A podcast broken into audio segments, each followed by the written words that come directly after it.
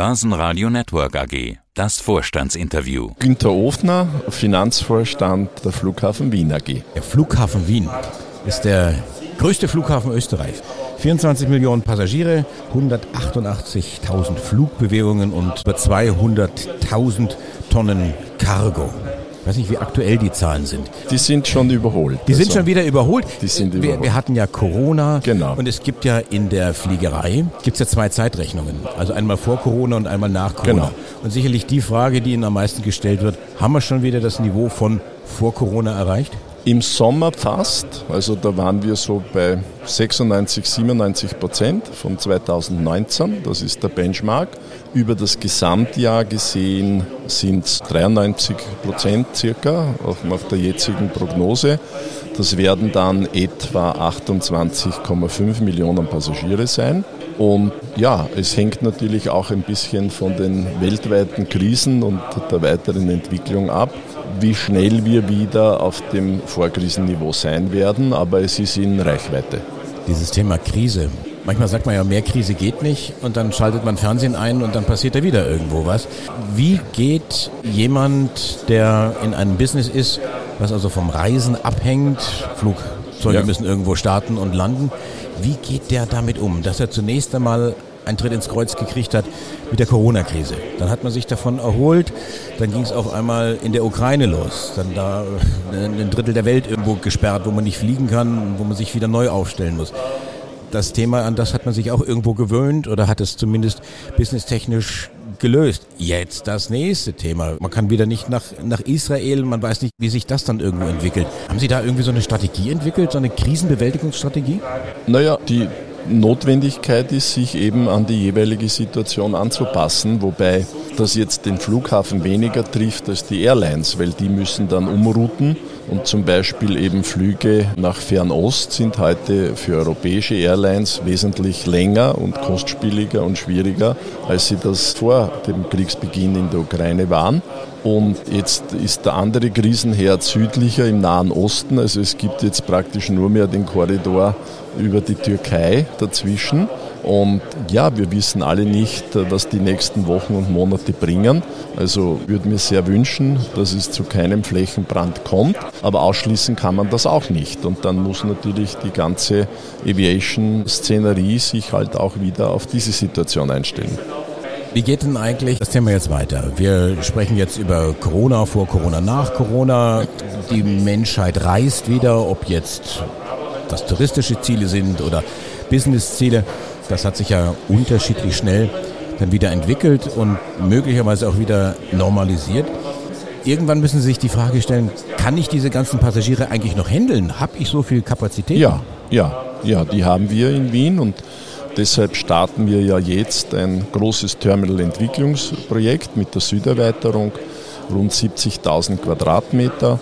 Das ist ein sehr, sehr großes Projekt und das wird natürlich die Aufenthaltsqualität am Flughafen wesentlich erhöhen. Es wird die Shopping- und Gastronomieflächen verdoppeln.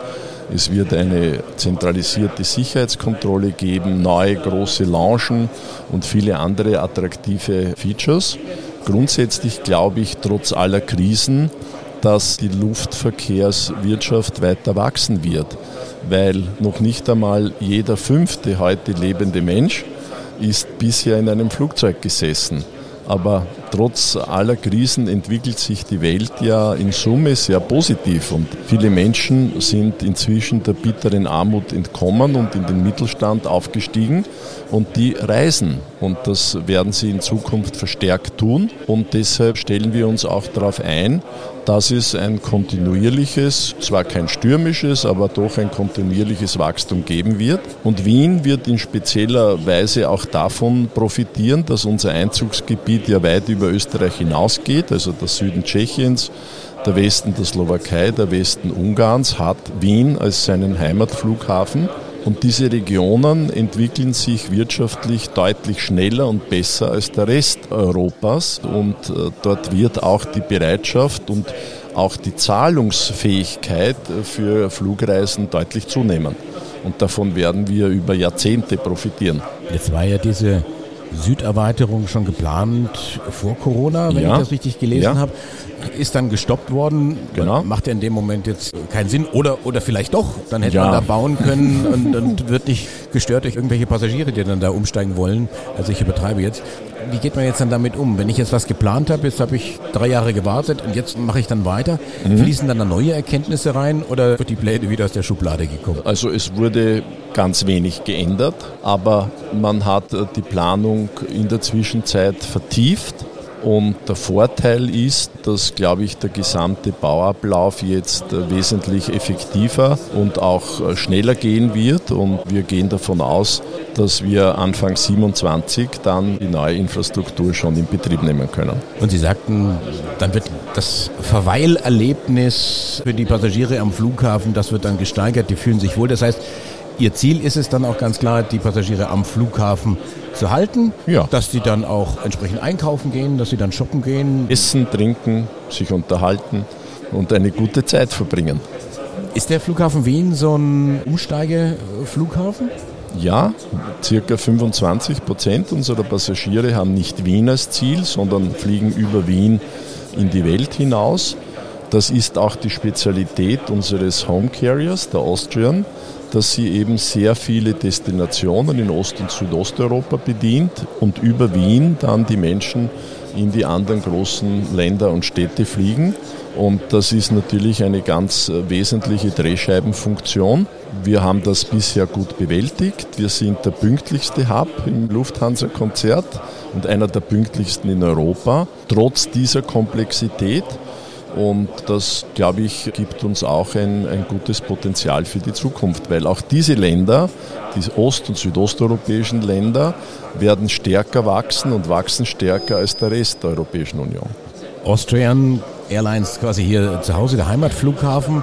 Jetzt ist mir gestern beim Landen aufgefallen, da stehen auch viele Ryanair-Maschinen dann. Und äh, dann habe ich nachgeguckt, die sind ja auch hier gewissermaßen zu Hause, haben hier Ja. einen Wartungsvertrag. Ist das etwas, was auch für Sie dann ein Business Case entsprechend ist und wo man dann sagen könnte, naja, guck dich doch um nach noch mehr Airlines, die hier dann zu Hause sind? Natürlich, also die wichtige Balance, die gehalten werden muss, ist eben ein gutes Verhältnis zwischen Legacy Carriern und Low-Cost-Carriern zu haben. Und der Wettbewerb belebt das Geschäft. Das ist nicht nur eine Redewendung, sondern das ist auch tatsächlich so. Und insofern, glaube ich, haben alle was davon. Die Passagiere, die Kunden, weil das Angebot verbreitet ist, der Flughafen, weil er ein größeres Angebot an Airlines hat und der Standort insgesamt, weil eben die Konnektivität durch mehr Airlines verbessert wird.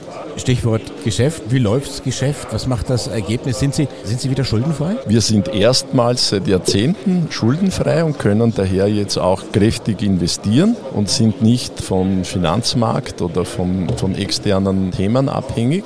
Und wir haben natürlich sehr viel vor, also nicht nur den Terminalausbau, sondern es wird ein neues Hotel gebaut, es wird ein riesiges Logistikzentrum gebaut, es werden neue Officeparks gebaut und es wird vor allem auch in Malta kräftig investiert, wo wir ja auch der kontrollierende Eigentümer sind.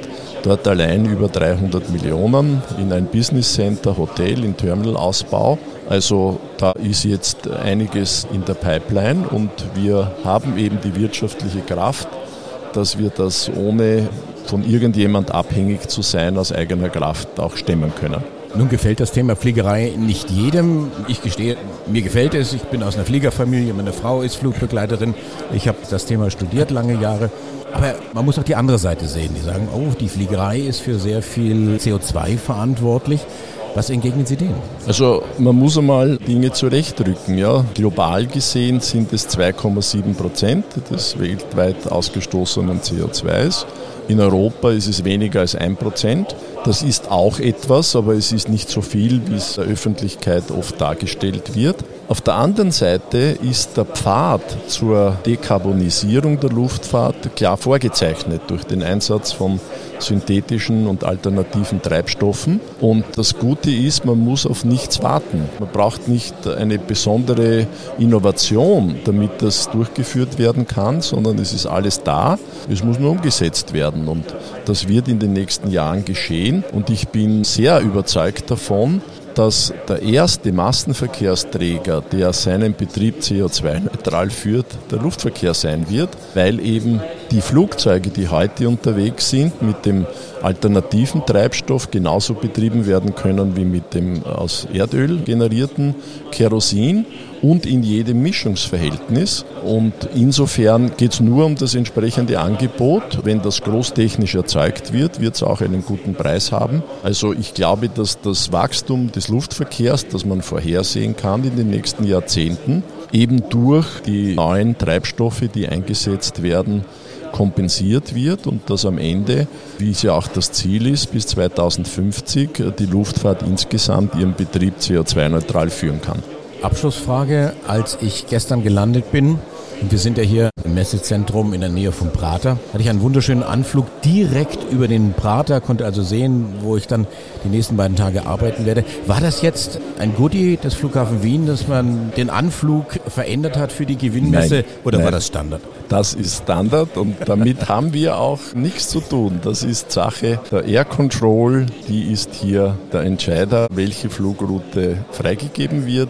Und am Tag kann man über Wien fliegen, am Abend gibt es keinen Flug über Wien, um eben den Lärmschutz so weit als möglich zu realisieren. Ich Dankeschön und unser Flug hier beim Börsenradio ist dann damit beendet. Günter Ofner vom Flughafen Wien. Alles Gute. Many, Dankeschön. Danke, many happy landings. Gute. Danke, herzlichen Dank. Börsenradio Network AG. Hat Ihnen dieser Podcast der Wiener Börse gefallen? Dann lassen Sie es uns doch wissen und bewerten Sie unseren Podcast mit vollen fünf Sternen. Vielen Dank und bis zum nächsten Podcast. Alles rund um Börse.